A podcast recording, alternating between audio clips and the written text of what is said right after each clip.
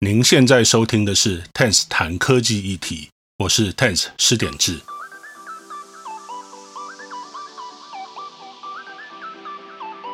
科技不只带来便利，同时也对每个人产生巨大的影响。除了享受科技带来的便利，我们要如何利用、善用科技的力量，避免科技带来的负面影响？欢迎和我一同思考。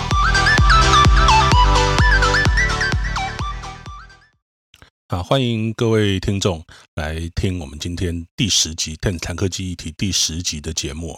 那今天要谈的主题是最近大家炒得很热门的，呃，到底要不要用 Zoom？那我想讲的是，呃，用不用 Zoom 其实是一个假议题啊。真正的议题其实是在大家在最近吵了半天、吵得不可开交的这样的一个现象之下啊，背后的一个真正的原因，其实。是台湾存在已久，而且似乎一直都没有得到很好改善的一个问题，也就是数位落差。那到底为什么从大家在吵到底要不要用 Zoom 来可以看出台湾的数位落差呢？接下来我们会花一点时间来讲给大家听。好想，呃，对各位听众来讲，最近应该常常听到 Zoom 这个软体的名字哦。那这个软体，如果你不知道它是什么东西的话，那其实它就是一个，呃，过去蛮多人在用的一个远距会议的软体哦。什么叫远距会议？就是说，我们可以透过网络，然后在荧幕上面听到，呃，所有开会的人的声音，然后可以看到，呃。参与会议者的影像，那可以用这种方式来进行线上的远距会议。那线上会议远距的软体或者是服务其实还蛮多的，那包括像早期的 Skype，那或者或者是说有蛮多的大型的公司，他们比较会采用的 Cisco 一个叫做 Webex 的的一个服务哈。那另外还有很多其他的，像 Google Meet 这个这个服务其实也蛮多人在用的。那 Zoom 它是一个。呃，近几年来就是相当成长相当快速的一个新的呃远距会议的服务。那这个软体它因为相当的简单好用，然后呃效果不管是音质或者是画质也都很稳定，然后有一些呃会议里面常用的功能，呃比如说呃分享你的荧幕，比如说你有简报要播放的时候，其实它还蛮简单的，就可以跟其他上面讲的一些那个软体来比，它的会议功能呃比较丰富，然后也。相当好用，呃，所以在不管是在台湾或者在其他的国家，用 Zoom 的人都还蛮多的。那这家公司的股票前一阵子也因为呃武汉肺炎疫情的关系，有很多很多的人必须要在家工作。那在家工作就是必须要开线上会议嘛。那所以呃像 Zoom 这一类的呃会议远距会议的一些服务，那就使用量变得很高，所以这家公司的股票也。一一路往上涨，但是树大招风的结果就是说，它其实有很多的一些问题被挖出来。那大家主要探讨的焦点是在于这家公司的软体，虽然做的简单好用，但是它在安全性方面其实有一些争议哦。那其实有很多人在讲说，Zoom 的治安问题，包括说，呃，它的创办人过去是有中国的背景，是在中国呃念书，然后后来到美国去工作，那是是一个美籍的中国人哦。那他又有很多工程师是在呃中国当地进行开发工作，所以呃这个当然就是一个比较敏感的问题了，就所谓的中国血统。那那最近一阵子就是有很多的呃，包括台湾或者是国外的一些专业的或者不专业的媒体了，通通都在挖 Zoom 的各种治安问题哦。那比如说像在半年前有一个比较大的状况是。Zoom 在它的 Mac 版的作为呃应用软体安装之后，它会偷偷的在你的 Mac 系统里面装一个 Web Server。那他们的说法是说，这个是可以让用户点一下连接，就可以很快的启动 Zoom 的呃应用程式哈。那让 Zoom 在 Mac 上面的使用体验变得更好。那但是他们的这个做法基本上就是。这是一个比较不正规或者是不正派的做法哦，并没有告诉用户说他们会偷偷的安装这样的一个呃 Web Server 在电脑里面，那当然它就引发资安疑虑嘛。然后这个也违反了 Apple 在那个 Mac App Store 里面的规范了，所以当时就被 Apple 下架。那不过后来 Zoom 很快的就把这个问题改掉，然后让然后让呃。就不会再有这样的一个问题存在。当然不只是这一桩了。那最近其实又被挖出很多各种各样的治安的一些做法，不当的做法，或者是一些治安疑虑的的的漏洞哈。那比如说像呃有。它的一个宣传里面说，它会采用一个叫做 AES 二五六 bit 的呃比较高阶的加密的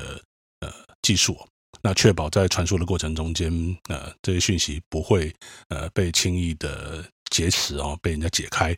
但是实际上，治安专家去研究，那发现说这根本就不是用 AES 二五六 bit，是实际上是有 AES 一二八 bit 而已。那另外就是说，他宣称他自己是一个所谓的。End-to-end encryption 就是所谓端对端，也就是所谓的端对端，意思就是说，呃，今天在呃用户 A 跟用户 B 之间，所有的整个通讯呃封包的交换，全部都是经过加密的。那这个加密要解开它的钥匙，是只有用户 A 跟用户 B 才有。那呃，Zoom 本身并没有。那他宣称这个是一个这个样子的一种呃很非常安全的一种加密手法。其实，在很多的通讯软体，包括像 Telegram，那像呃。呃，Facebook Messenger 其实也都有支援这样的一个，说我们叫做端对端的一个呃加密软体啊。那呃，Zoom 说它也有，但实际上其实并没有，也被人家踢爆。那所以它其实是最近发生的这个样子的一些呃，不管是 over marketing 或者是呃在治安方面的一些问题哦，包括也有人发现说他会把一些呃。会议的一些封包，莫名其妙的就把它导到中国的伺服器里头去啊。那这个其实我不太确定说，呃，到底是为了什么原因，但是确实有发生这个事情。那他们也都承认有这些错误，所以 Zoom 他们其实最近花了很。很多的心血去想办法去解决解决这些公关危机了，包括他也走了一个委员会，包括像找了 Facebook 的整个首席安全长，呃，然后还有一些其他的治安界的一些呃大头人物，然后组成一个委员会，然后去重新审视 Zoom 的一些治安的一些状况哦，那希望能够改善这个缺点。那但是其实大家还是就很担心嘛，就觉得说，哎，这个 Zoom，呃，它又有中国血统，然后又有各种各样的一些治安漏洞，那呃。是不是仍然适合拿来作为一个大家常常经常在用的？尤其是很多的教育单位或者是政府机关，过去也都用 Zoom 用得很凶。所以呢，呃，因为他最近出了这么多包，那台湾政府后来就在在这个礼拜就一声令下，就禁止呃各种各样的公务单位啊去使用 Zoom。那包括美国其实也有一些单位，包括也也都禁止 Zoom 的使用哦。那还有一些民间公司，像 Google 也是这个时候进来插他一刀，就是说 Google 内部的一些线上会议也禁止使用 Zoom。那所以现在看起来就是 Zoom 变成一个有点像过街老鼠这个样子的的的的一种存在哈。好，那当然除了反对的人之外，当然另外还有一些人他是觉得 Zoom 呃并没有那么大所想象的那样的呃不安全哦。比如说，有些人说 Zoom 是美国的上市公司啊，虽然它的创办人是有中国的背景，但是它毕竟其实在美国待了很久，然后是美国上市公司，就应该会受到各种美国法律的监管。然后另外呢，美他也曾经拿到美国的国土安全部的认证了，说这个东西是可以在政府机关里面使用的。那所以大家不用太担心啊。然后另外也有人从另外的角度说，呃，Zoom 它其实在所有的这些会议的呃服务里面是一个最简单好用的工具哦。那尤其像我们有接下来，因为可能面对疫情，有蛮多学校可能被迫要呃准备远距教学的一些服务，那让老师跟学生都可以不用在教室里面面对面的接触哦。那教育单位老师其实平常都很忙碌嘛，他们要学新东西，相对来讲也要花比较多的时间。那有一位台大的叶秉成教授，他长期在推动资讯教育。那呃，这样的一个教育部下了一个指令，说禁止所有的学校在用 Zoom。那其实对他们来讲是一个蛮大打击，因为他们过去花了蛮长的时间，呃，最近一个月来都在培训呃各地的基层教师，然后透过 Zoom，然后来进行线上教学。那叶老师其实他过去其实一直都在推线上教学这一块哦。那结果 Zoom 被禁了之后，那对于很多老师来讲，他学了一个月，才好不容易学会这样一个东西，结果就。被迫要换一个新的工具，那他们就觉得说，一个月以来的心血当场就归零了。好，那各方有各方不同的意见了。那到底 Zoom 这个东西安不安全呢？那其实我觉得，坦白讲，它不是我们接下这期节目接下来要讨论的重点，因为呃，各方讲的意见其实也都对，但是我们也看到 Zoom 这家公司，它其实也是。呃，有努力，希望能够让他的产品变得更好。那我是对于他们的这样的行动，我是还是觉得说，呃，是可以认可的啊。那所以终究来讲，Zoom 这个软体，它纵使过去可能会有各种各样的治安问题，或者是一些不当的一些行销、过度的一些行销手法，那但是呢，它在各方强大的压力之下，如果还要生存，它就必须要去改善这些缺点，所以终究它会变得越来越安全。那我们在。呃，用这样的行政行政方面，用这样的一个行政的命令，然后要求说所有的单位都不要去用它。那坦白讲，我觉得是有点比例原则的问题啦。就是说，确实是跟国家安全或者是重要的一些政府的机密相关的一些会议，确实是不应该用随便太太相信的任何一家公司的一个私私人开发的一个。软体啊，那即使它经过呃相当的认证，大家都应该要保持戒慎恐惧。但是呢，现在是全面都禁，然后有一些其实不太需要去担心机密的问题的这样的一个使用的环境，比如说呃在学校里面教书，呃传道授业解惑，那这样的东西其实它应该是不太会涉及到所谓的国家机密的，但是也被禁用，那这个就我是觉得有点有点超过了，但是。话说回来，其实这一集节目要谈的不是这个问题哦。那我想要讲的就是说，我们今天看到各方为了 Zoom 这样的一个软体到底安不安全，然后各自有各自的一些说法，然后在这个说法互相呃交战的过程中间，其实它某种程度上沦为一种口水战哦。那这个口水战背后，其实它带来它它的反映出了一个问题，就是说，呃，其实不管是就治安的层面，或者是就呃。使用软体使用现场的层面来看，我们都看到其实一个比较严重的问题，就是所谓的数位落差。那什么叫做数位落差呢？接下来我们就呃花一点时间来讲一下。好，关于数位落差的话，我这边念一段维基百科上面的呃定义哈。那数位落差它是指社会上不同性别、种族、经济、居住环境。阶级背景的人，他去接近使用数位产品，例如电脑或是网络的机会或能力上的差异。简单的来讲呢，呃，观察数位落差可以从怎么样去禁用电脑或网络的机会，呃，以及对于电脑跟网络的使用能力，我们也可以把它讲到资讯素养了。从这两大面向来看呢，那如果简单的讲，就是说，呃，你会观察到我们这个社会上面来讲。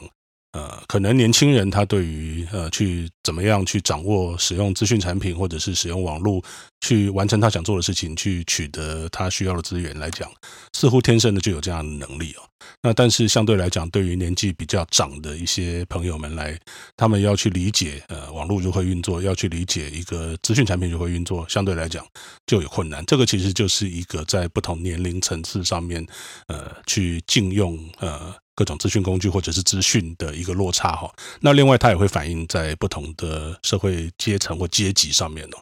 当然，比较你可以想象，比较有钱的家庭，他可能比较有能力去采买各种各样的资讯产品给他们家的家人或者是呃子弟来使用哦。那他们可能也比较有能力去呃购买各种各样的数位服务，那或者是享用呃速度比较快，然后服务比较好的这样的网络上的服务。那相对来讲，可能比较弱势的一些家庭，他们的子弟，他们里头的成员呢，要去呃取用这样的资讯，不管是软体或硬体，那或者是网络的服务，相对来讲，他就比较。有困难，所以他对于这样的东西的使用的能力，或者是能够透过使用这些东西而产生的各种成果，相对来讲也就会呃，那个成果当然就会比较薄弱一点了。这个其实某种程度上来讲，也是一种呃所谓的数位落差哦。那我们今天所要讲的这个数位落差，其实它在这一次的 Zoom 的呃口水战事件里面反映出来的，其实呃有大概有几个层面的。一个层面就是说，我们其实大家对于资安的议题并不是。那么的熟悉，但是我们看到有很多其实看起来并不是很熟悉治安问题的人，在这次的润的事件里面，他也可以夸夸而谈，他也可以讲啊润怎么样啊，这个这个有问题，那里有问题，这个让我觉得非常奇怪哦。那。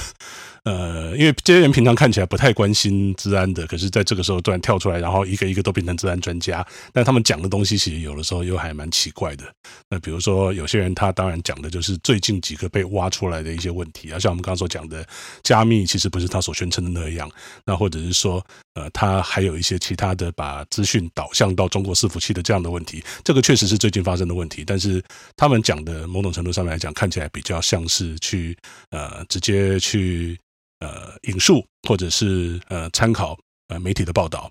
那另外还有一些人，他就犯的也错误就比较严重了。就比如说我们刚刚讲到的，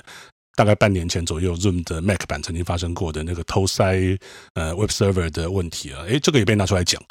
那这个早就就解决掉了，就是因为呃，当时 Zoom 就因为这个问题被苹果公司在 Mac 的 App Store 里面下架嘛。那后来他们修正这个问题之后呢，那个 Zoom 的 App 就重新在 Mac App Store 里面又又上架了，所以这个问题已经解决掉了，但又又被拿出来讲。然后还有呢，更严重的一个状况就是说，其实。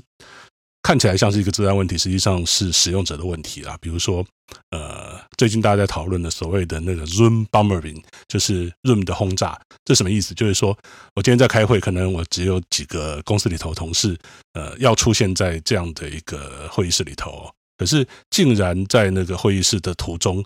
会议室在会议在进行的途中，会有别人跑进来。那这到底发生什么事情啊？有些人就觉得说，这这个就一定是 Zoom 的治安的问题嘛？因为竟然会有人可以呃取得这个会议的连接，然后就跑到这里头来。那实际上我们看到真实的状况是哦，因为这个呃 Zoom 它每一个会议室都会有一个 ID，就一串数字，然后另外呢，它会有一个网址，让大家可以把这个呃按一个连接，把这个网址分享出去，按一个连接就可以进到会议室里头来。然后呢，因为这个 ID 其实它是比较。呃，少数位，然后我我我记得好像只有六位数还八位数的样子，然后就所以有些人就开始乱打，就乱打这个会议室的编号，然后就直接跳进去，然后就可以乱乱入到别人的会议室里头去哈。那另外呢，呃，Zoom 在之前的版本，它会在它的视窗上头把这个呃会议室的 ID，也就是那串数字，就把它显示在那个视窗的标头上面了。然后有人会截图，然后就把它分享出去，所以。就曾经发生过一个很经典的案例，就是英国的首相啊，Boris Johnson，那他透过 Zoom 跟他的内阁的阁员在开会，然后他在他的 Twitter 好像是 Twitter 吧，他他在上面分享他开会的一个样子，然后就有眼尖的人就发现说那个截图里头的那个会议室的那个 ID，所以呢，他们就打那个 ID，然后就跳到。英国那个会议的那个会议里头，那你说这个到底是 Zoom 的问题，还是 Boris Johnson 的问题？这个这个，我觉得后者的问题可能比较大一点哦。那所以像这一类的使用者自己的问题哦。也会被当成一个润本身的治安问题，然后被拿去讲。当然，我们如果要讲的比较不客气一点，这个事实上是可以透过调整你的用户界面或者是使用的一个呃设使用使用流程的一个设计来去避免这些问题。那润没有做到。那不过像我们刚刚所讲的，在视窗上头会出现呃会议室 ID 的问题润在下一个版本就会把它改掉了。所以这东西本来就是一个呃，你不太能够直接把它归因成是呃治安问题的问题啊，因为这是使用者自己使用上的一个问题哦。那那像这样的东西，其实就被大家讲来讲去哦。所以我我我是觉得啦，如果你真的是一个比较关心治安的人，其实你大概很容易分清楚说哪些问题是你现在可以讨论的，哪些问题是。之前就已经被解决掉了，最近就不应该再讲。那哪些问题其实不是这个软体的原罪，而是用户在用的时候，那你的呃批评这件事情的时候，其实你应该从这个呃界面设计或者是使用流程设计的角度来讲这件事情，不应该把它跟治安的问题挂钩在一起哦。那可能我们听到，其实大家都呃这些在讲润治安的问题，他可能过去对治安的一些发言，大概就算有讲，可能也没有到可以那么让人觉得幸福的这种。这种程度啊，那现在又出来乱讲，乱讲一通哈，那所以这个其实是一个比较大的问题，就造成说社会大众啊，对于到底 Zoom 这个东西安不安全，就产生很多疑惑。那某种程度上来讲，就是说，如果今天整个社会对于资安的认知是有到达一定的水准，那大概就比较不会有人敢这样出来乱讲。然后呢，所有大家在听这些人乱讲的时候，也比较能够分辨出他到底讲的是对的还是错的。所以这个其实就是一个数位落差的一个部分，它主要表现在社会整体对于资讯安全这件事情的认知和态度上面。好，接下来我们换另外一个角度来讲啊，就是说，呃，有很多人就是刚才我们讲的是，其实你没有那么懂资安，但是你这次因为很多原因，然后就摇身一变，突然变成资安专家，然后再讲很多其实很奇怪的话。那大家没办法分辨他怎么讲到底是对的，这个是一个资讯落差的问题，一个数位落差的问题。然后另外一个层次我们要讲的就是说，受到影响的这些人呢，包括可能有蛮多是教育现场的一些，不管老师或者是学生，那他们对于呃教育当局、对于行政单位这个样子的一个决策，然后他们觉得这样的决策其实很粗糙，然后呃就有所反弹。但是我是觉得说，这个反弹的理由，某种程度上面来讲，我还觉得蛮可怜的。对，因为呃，他们的说法是说要学很久，学了一个月才会用 Zoom。那现在又得要重新学一套新的东西。那对于好不容易教会这些老师的呃呃，就是数位教学、数位教学的推广者来讲，当然觉得很挫折啊。就是因为过去他们花了一个多月的薪水、心血啊，不是薪水，全部都白费了。好，那这里面其实反映出一个问题啊，就是说，呃。为什么像 Zoom 这么简单的东西，那我们的教育现场的很多老师，他要花上整整一个月的时间来学？那这个其实可能对于很多呃比较熟悉网络、熟悉软体操作的朋友，是一个难以理解的现象哦。那但是我必须要说，就我自己个人的观察，这个确实就是一个现实存在的问题，就是。呃，我们的教育现场这些老师，不管他是过去，可能是因为手头上的本身本身要去教学的工作就已经非常非常繁重了，所以他不太有能力再花时间再去学各种新的东西，又或者是说他其实没有什么意愿去学新的东西都有可能。但是他反映出来的一个现象，一个现实就是说，我们的教育现场在用各种资讯工具的，不管是能力或者是呃，他们去呃想要去利用资讯工具去。呃，解决教育问题的这些认知，其实某种程度上来来讲，其实它的它是有待加强的。那这个问题，其实呃，各位可能没有看过那些，没有实际上跟他们对话过，或者实际上跟他们接触过的话，不太容易理解。但是我觉得各各位只要 Google 搜寻一下，然后去看一下，比如说台湾各地的，不管是县市政府或者是各级学校的一些呃相关的网站哦。你看到那样一个就是非常古典的设计啊，然后那个使用的逻辑、使用的流程，会让你觉得说，我自己是不是还活在十年前？那你看到这样的一个软体这样设计，那你大概就知道说，我们在教育领域里面，关于这些资讯应用，或者是呃，它可能当然会有一些新的东西，比如说很多人在提倡所谓的 Maker 教育，当然也有很多人在。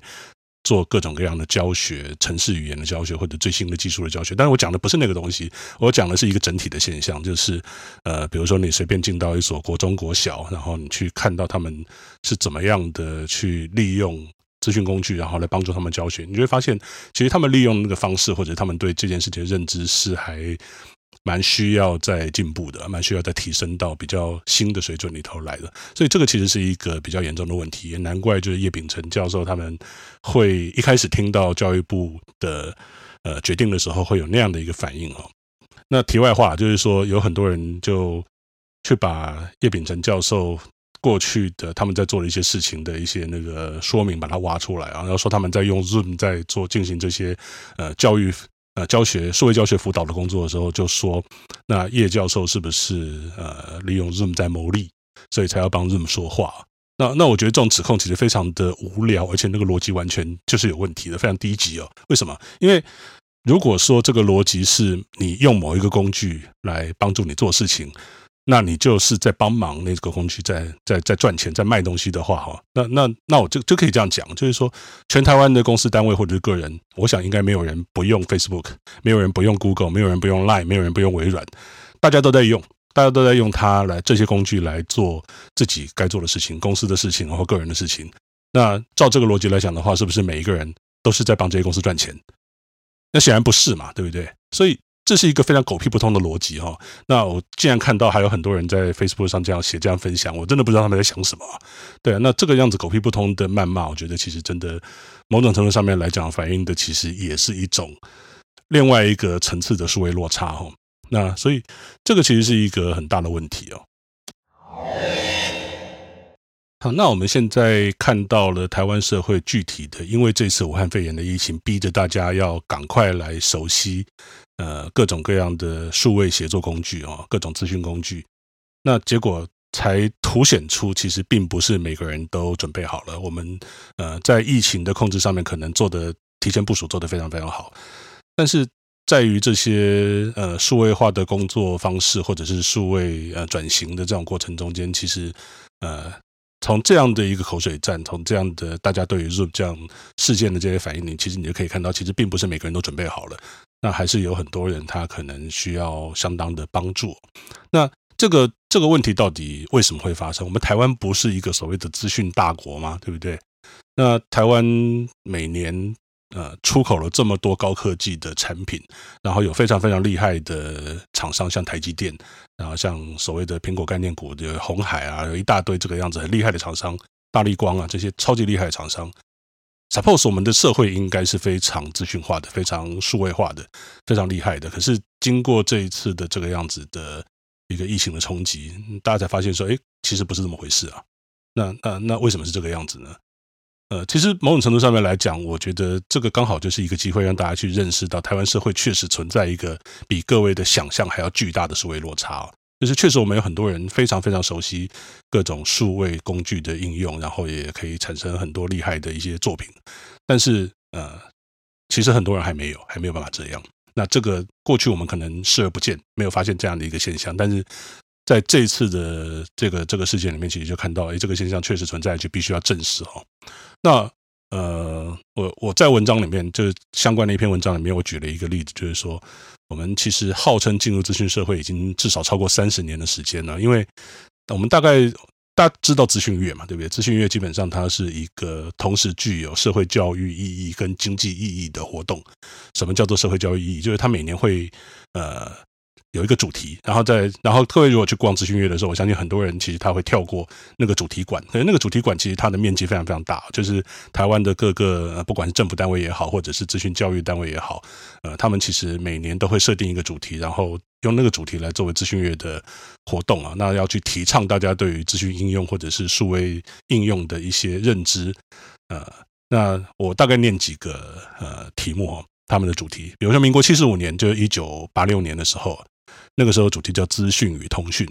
然后隔了一年，民国七十六年的资讯月叫迈向资讯化社会，大家来用电脑。然后七十七年就再隔一年，就是迈向资讯化社会，普及资讯教育，点点点，布拉布拉布拉。然后我们一下快转到民国九十年，也就是二零零一年的时候，叫做主题叫做遨游 E 时代，A B C D E 的 E 啊，宽频无线新纪元。然后到。再隔两年，九十二年的资讯月叫做驾驭无限科技，体验行动生活。然后九十六年爱上数位生活。然后呃，一百零一年叫智慧生活串接你我。然后到一百零六年的时候叫做用科技实现梦想。这个其实看起来已经没有那么有主题了，就有点有点虚幻。好，那你可以看到，就是说我们如果把资讯月来当成一个指标，然后我们就可以看到说，其实我们每一年。都花了很多功夫，然后想要去跟这个整个社会大众去，希望让社会大众拥抱资讯科技，然后可以把这种数位科技、数位生活变成你我真正生活中间很重要的一个部分了。那但是这个部分，其实我觉得看到就是，呃，至少目前看到来讲，因为 Zoom 这个关系来讲，好像离我们。的大家所有人的认知，好像我们的数位落差不应该这么大，结果实际上它是很大的。那那为什么是这样？我觉得其实这个是一个值得大家去思考的问题哦。那呃，包括就是说，我们可能在很多的媒体报道上面，我们可能比较注重的是，呃，比如说呃，这些科技大厂，他又做了什么东西，赚了什么钱。那但是实际上，对于真正跟你我生活相关的很多的一些资讯应用，不管是从原理啦，那或者是说它使用的一些特性来讲，就可能大家不是那么在意，那也比较缺少呃管道让大家去真正的深入认识这些东西。那所以某种程度上面来讲，这样的一个数位落差的显现哈，那其实我觉得刚好就是。给我们自己一个重新检视自己的机会哦。就是台湾号称是资讯大国，那资讯大国其实可能不只是有我们的资讯工业、制造业非常强，那我们在资讯应用方面的呃这个普及程度，是不是有那么深入所有的国人，然后让每一个人都能够在呃需要的时候，就是很自怡然自得的。很方便的去使用各种数位资讯工具，而且可以产生出非常非常好的效果。那这个其实显然就是还有相当的进步空间哦。那今天这一集跟大家分享这样的一个题目，我觉得其实也是一个很好的呃契机啦，就是让大家重新去思考一下，就是说我们虽然手上每天都会用各种各样的资讯工具，但是我们真的了解它吗？我们真的知道这些资讯工具它带来的好处跟它可能带来的冲击呢？然后，或者说我们听到各种各样的名词，比如说电脑病毒啦，或者比如说是呃各种各样的骇侵或者骇客，或者是人工智慧，或者是各种各样的东西。那我们是不是真的会花一点花一点时间去了解一下这些东西它的来龙去脉，然后它可能对我们造成的影响？那它会对其他人、对整个社会造成的影响是什么？然后在这中间再去决定说我要不要做这件事情？我我随便举一个简单的例子好了，比如说很多的年轻父母他生了小孩，然后小孩就丢给他一只手机，然后就让他一直看 YouTube 上的影片，那或者让他玩游戏，然后。这样的一个举动真的是好的吗？那他对于孩子会带来什么样的好处？会带来什么样的坏处？啊，父母在做这样的一个决定之前，有没有很仔细的去想过这个问题？我我们改天可以来谈一下这个问题，因为我对这个问题其实有有一些想法，但是今天可能没办法讲了，那时间不够了，已经我们已经讲了半个小时了啊，所以类似像这样的一些东西，我们在使用我们的各种资讯工具的时候，我们是不是有用一个比较 critical 的态度？用一个比较思辨的态度去深入去理解我们现在到底在干嘛？那我们做的这件事情，它会带来什么样的后果？那对于个人、对于社会整体、对于国家，那对于我们的下一代，那会带来什么样的影响跟冲击？我我真的建议大家，其实可以透过这一次的 Zoom 的治安的事件哦，那好好的来思考一下。那也许我们这整个社会的社会落差，会因为大家开始思考而有一个比较。呃，米平，然后可以提升的这样的一个机会哦。好，那那今天非常谢谢各位来听这个节目。那呃，我们这个节目现在做了十集哈。那我最近也在思考，是不是要来做一些转型，因为谈科技议题呃有点硬。那那我可能接下来会来花一点时间想一下，就是说我们是不是可以来调整一下这个节目的方向，让它呃。仍然可以给大家谈一些比较有趣的话题，但是它也可以是有一些比较具有启发性的，或者比较具有一些思辨性的这样的东西哈。那但是不会受限于科技议题这个样子，听起来就很生硬的一个范围啊。好，那无论如何，我会花一点时间来想一下。那也许在下一次，呃，大家在听到这个节目的时候，它就有不同的面貌了，会有不同的名字，或者是不同的一个主题。好，那现在我也不知道，但是我会回去想。好，那也希望很快的就可以大家跟大家再度见面了。好，那我们今天就讲到这边，谢谢大家，拜拜。以上就是这一集 Ten's 谈科技议题，谢谢您的收听。那如果您觉得这个节目很好，也很喜欢这个节目的内容的话，请您帮我按五颗星的评价，或者分享到您的社群平台，让更多听众知道这个 Podcast。也欢迎您在您使用的 Podcast 平台中发表评论和想法。那如果大家对这个 podcast 有任何的意见的话，呃，欢迎来信到 podcast at ten's dot net，p o d c a s t at t e n z 点 n e t，我们就会收到您的意见了。那我们下一集再见。